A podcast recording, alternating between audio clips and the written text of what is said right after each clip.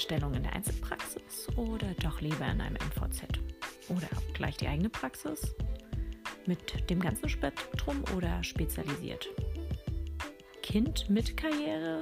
Geht das? Oder was ist, wenn es Kinder gibt? Bindung für die nächsten 30 Jahre in einer Praxis an einem Ort? Will ich mir das aufhalten?